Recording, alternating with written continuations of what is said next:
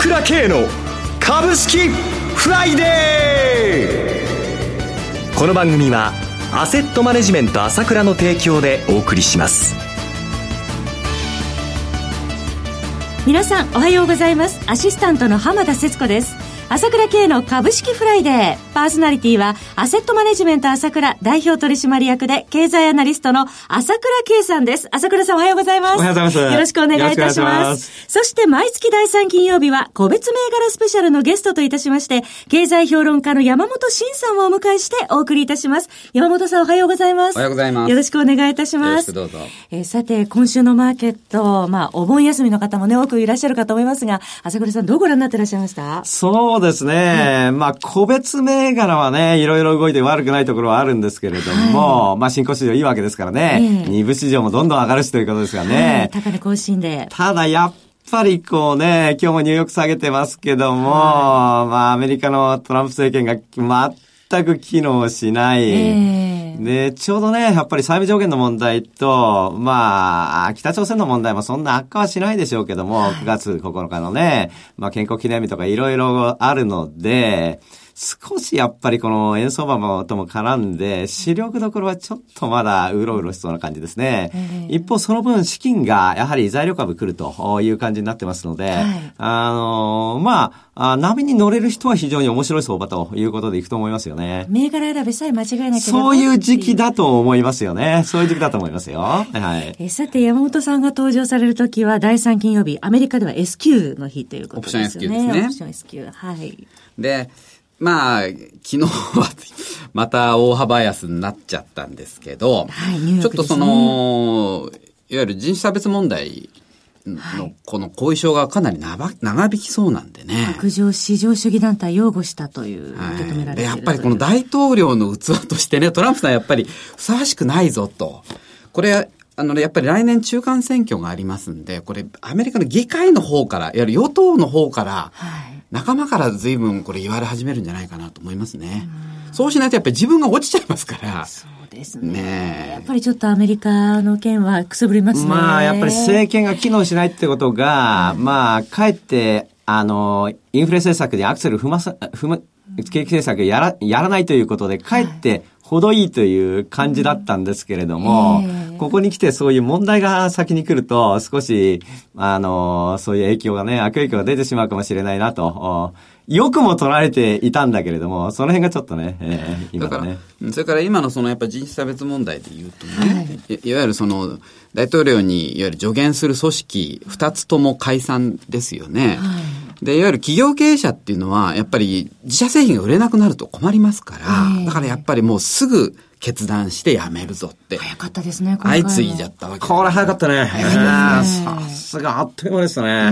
うん、で、やっぱり、これはね、やっぱアメリカ企業とそのホワイトハウスっていうか政権がね、えー、この離れ離れになるっていうか、関係が薄くなる可能性があるってことですよね。えー、で、それを嫌気して、まあ、昨日ニューヨークダウが270ドル以上急落したっていうことだと思いますけど、うんこれ一時で収まればいいんですけどね、この S q 絡みで売り仕掛けっていうことで一時で収まってくれればいいんですが、ちょっと来週、来週じゃないか、25日にね、その北朝鮮の先軍説、いわゆる、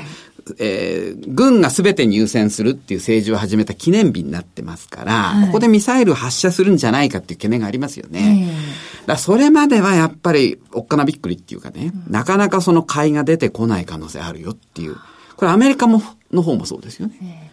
21日はあの米韓の合同訓練も始まりますね。はい。ちょっとやはり地政学的リスクはまあ、そんなに心配する必要はないと思うんですけれども、はい、まあ、絶えずこう、覆っているというのはありますよね。上が買いづらいということはあるわけですよね、そこはね。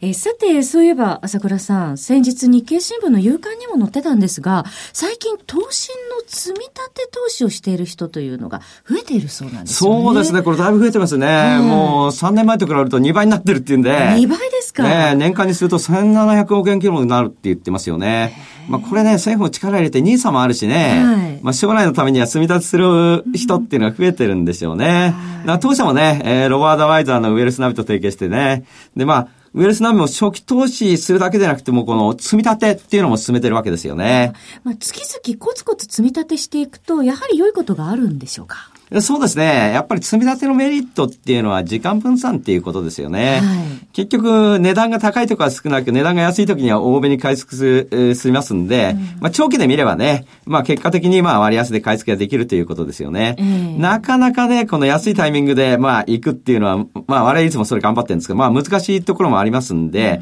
うん、まあ投資っていうんだったら長いスパンで見るということですからね。はい、えー、まあ積み立てま、あの、混ぜるってことは、やっぱり効果がありますよね。なるほど。時間分散のメリットというのもありますが、まあ、その長期投資するには積み立てをすることによって効率よく運用できるという期待もあるということですね。そうですね。はい、それとまあね、最近はノーロードで言って買い付けする際のね、手数料がかからないでね、えー、そういう投資もね、増えてきてますからね。そうですね。手数料がかからなければ、今まで投資をしていなかった方でも始めやすいということもありますよね。でも、今、投資の数自体がどうしても多すぎてしまって、どれを選んでいいのかわからないという声も聞こえますね。本当ですね。目が回っちゃって、本当にどれがどれだかわからないっていうのが現実ですけどね。はい、ええーまあ、とにかく、長期、長期投資というのは何をいいか探したいときはね、うんはい、やっぱり、えー、我々もそうだったんですけど、ウェルスナビに出会ったわけですけども、えー、まあ、やっぱり人件費がかからないということでね、このサービスはいいと思って提携始めたわけなんですけども、はい、やっぱり人工知能が、まあ、あポートフォリオを組んで、うん、まあ、税金対策までやってくれるということでね、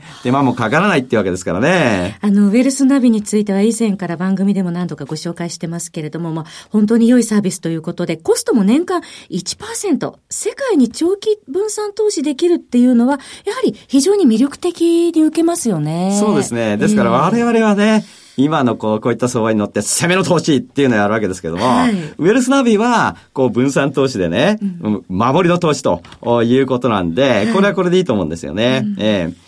で、口座開設とご入金していただいた方はですね、あの、朝倉経済レポート1回分、入あの、プレゼントもしてますから、はい、まあ、ぜひね、えー、当社のホームページからウェルスナビの口座開設していただくと嬉しいですね。ぜひ、この機会にご検討ください。ウェルスナビの口座開設は、アセットマネジメント朝倉のホームページ、トップページにあります、ウェルスナビのバナーをクリックしてお申し込みください。それでは、お知らせを挟んで山本さんに注目銘柄の解説をいただきます。鋭い分析力で注目を集める経済予測のプロ、朝倉慶。日々のマーケット情勢や株式情報、個別銘柄の解説を、朝倉本人が平日16時、メールでおよそ7分の音声を無料で配信中。株の判断に迷ったら朝倉慶。詳しくは、アセットマネジメント朝倉のウェブサイトへ。本日の市況解説無料メールマガジンにご登録ください。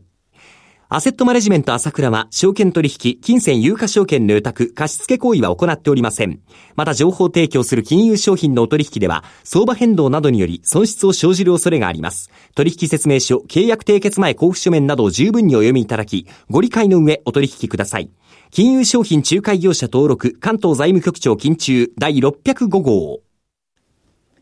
それではここからは山本さんに相場の注目ポイントと注目している銘柄を教えていただきます。はい、あの、決算発表シーズンが終了して、はい。えー、まあ本来だったら、そのかなり好業績なもんですからね、はい、あの、見直し買いっていうのは入るはずなんですけど、前、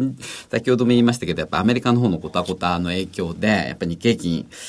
ちょっとやっぱり時間外で相当弱いですからね、ちょっと、その、まあ、工業石株を買うっていうよりも、テーマ株物色の方に移るんじゃないかなと思いますね。で、実際あの、昨日はその東証2部が、まあ、終値で史上最高値更新と。はい。えー、ジャスダックもマザーズも高いっていうことで、やっぱ個人投資家はかなりその、まあ、材料のあるテーマ株を物色するようになってますよね。えー、で、中でもやっぱり一番その活発に売買されているのが、今、リチウムイオン電池関連株だと思いますね。はい。で、まあ、リード役はその小田原エンジニアリングってやつで、あの、これはですね、いわゆる自動巻き線機って言って、モーターを作る際に欠かせない、その、自動、自動に、あの、線を巻いてくれるものなんですが、はい、この株が1ヶ月ぐらいで2.7倍ぐらいになってるんですね。そうですね。昨日も高値更新してましたしね。まあ、これがまあ今、リード役になる形で、えー、えー、まあ、これは要するに電気自動車にモーターが不可欠だっていうことから始まってるんですけど、はい、今その、大型株の方でもね、まあ基本的にその、簡単に動く株じゃないんですけど、住友金属鉱山。はい。住友金属鉱山、東証一部上場ですね。コード番号5713、昨日の終値36円高、1828円50銭でした。8月10日に1866円の年初で高値つけています。これ、まあ、チャート見てもらえばわかるんですけども、ずっと右肩上がりでね。はい、これはあの、ニッケル酸リチウムっていう、いわゆるリチウムイオン電池の電極の、ええ、これ多分最大手になってると思いますけど、はいえー、大手でして、まあ、ほぼ全量パナソニックに入れてると思うんですがね。うん、あのー、これ、住友金属鉱山ってニッケルでももう世界的な会社で、はい、そのニッケルと一緒にいわゆる副産物として産出されるコバルトの大手でもあるんですよ。で、今言ったそのリチウムイオン電池の電極っていうのはもうコバルト相当入れますんでね。はい、このコバルトの相場が上がってニッケル酸リチウムも上がる、もう需要が爆発してるっていうことで、これ意外にいい銘柄ですね、はい。商品価格も上昇しているということですね。はい、続いてパナソニック。はい。東証一部上場、コード番号6752、昨日の終値は1円50銭高、1494円50銭でした。これは例のあの、まあ、電気自動車大手のテスラと組んで、はい、今、ギガファクトリーっていうね、とんでもないでかいリチウムイオン電池の工場をアメリカでやってるんですが、はい、これがフル稼働、来年まあ、年末にはフル稼働するみたいですけど、これが動き出すと、去年1年間に世界で生産されたリチウムイオン電池の総量と同じぐらいの量の生産をはできるようになるんですね。で、その、パナソニックでも今、今でもリチウムイオン電池世界最大手なんですけど、えー、これがやっぱり意外に業績にも反映されてまして、じりじ株価もじりじり上がってますよね。将来的にますます期待ですね。はい、えー、続いて、日本科学産業。はい。日本科学産業です。えー、コード番号4094、東証2部上場。昨日の終値3円安1939円でした。これはあの、住友金属鉱山と組んで、はい、さっきのニッケル酸リチウムのいわゆる受託加工を行ってるんですね。はい、で、わざわざその、この会社の福島第二工場に、住友金属鉱山が、はい、まあ曲がりしてっていうか全部借りて、そこで一緒にやってるんですよ。そうなんですね。うん。これもちょっと面白いですね。清極剤の受注製造好調ということですね。はい、えー、続いて、エスペッはい。エスペックコード番号6859東証一部上場です。昨日の終値は43円高1833円でした。これはあのリチウムイオン電池の安全認証センターっていうのを宇都宮に世界で初めて建設しまして、はい、えー、相当引き合いが来てるんですね。で、その、いわゆる環境試験装置自体もこの会社がやってますから、ちょっと面白い銘柄だと思います。はい。ありがとうございます。えー、リチウムイオン関連ということで、えー、ご紹介いただきました。番組もそろそろお別れのお時間となってまいりました。今朝はゲストといたしまして、経済評論家の山本慎さん、パーソナリティは、アセットマネジメント朝倉代表取締役で、経済アナリストの朝倉圭さんでした。お二方ともどうもありがとうございました。失礼しました。私、朝倉圭が代表を務めます、アセットマネジメント朝倉では、SBI 証券、楽天証券、証券ジャパン、ウェルスナビへの口座開設業務を行っています。私のホームページから証券会社の口座を作っていただきますと、週2回無料で銘柄情報を提供するサービスがありますので、ぜひご利用ください。それでは今日は週末金曜日、頑張っていきましょうこの番組は、アセットマネジメント朝倉の提供でお送りしました。最終的な投資判断は、皆様ご自身でなさってください。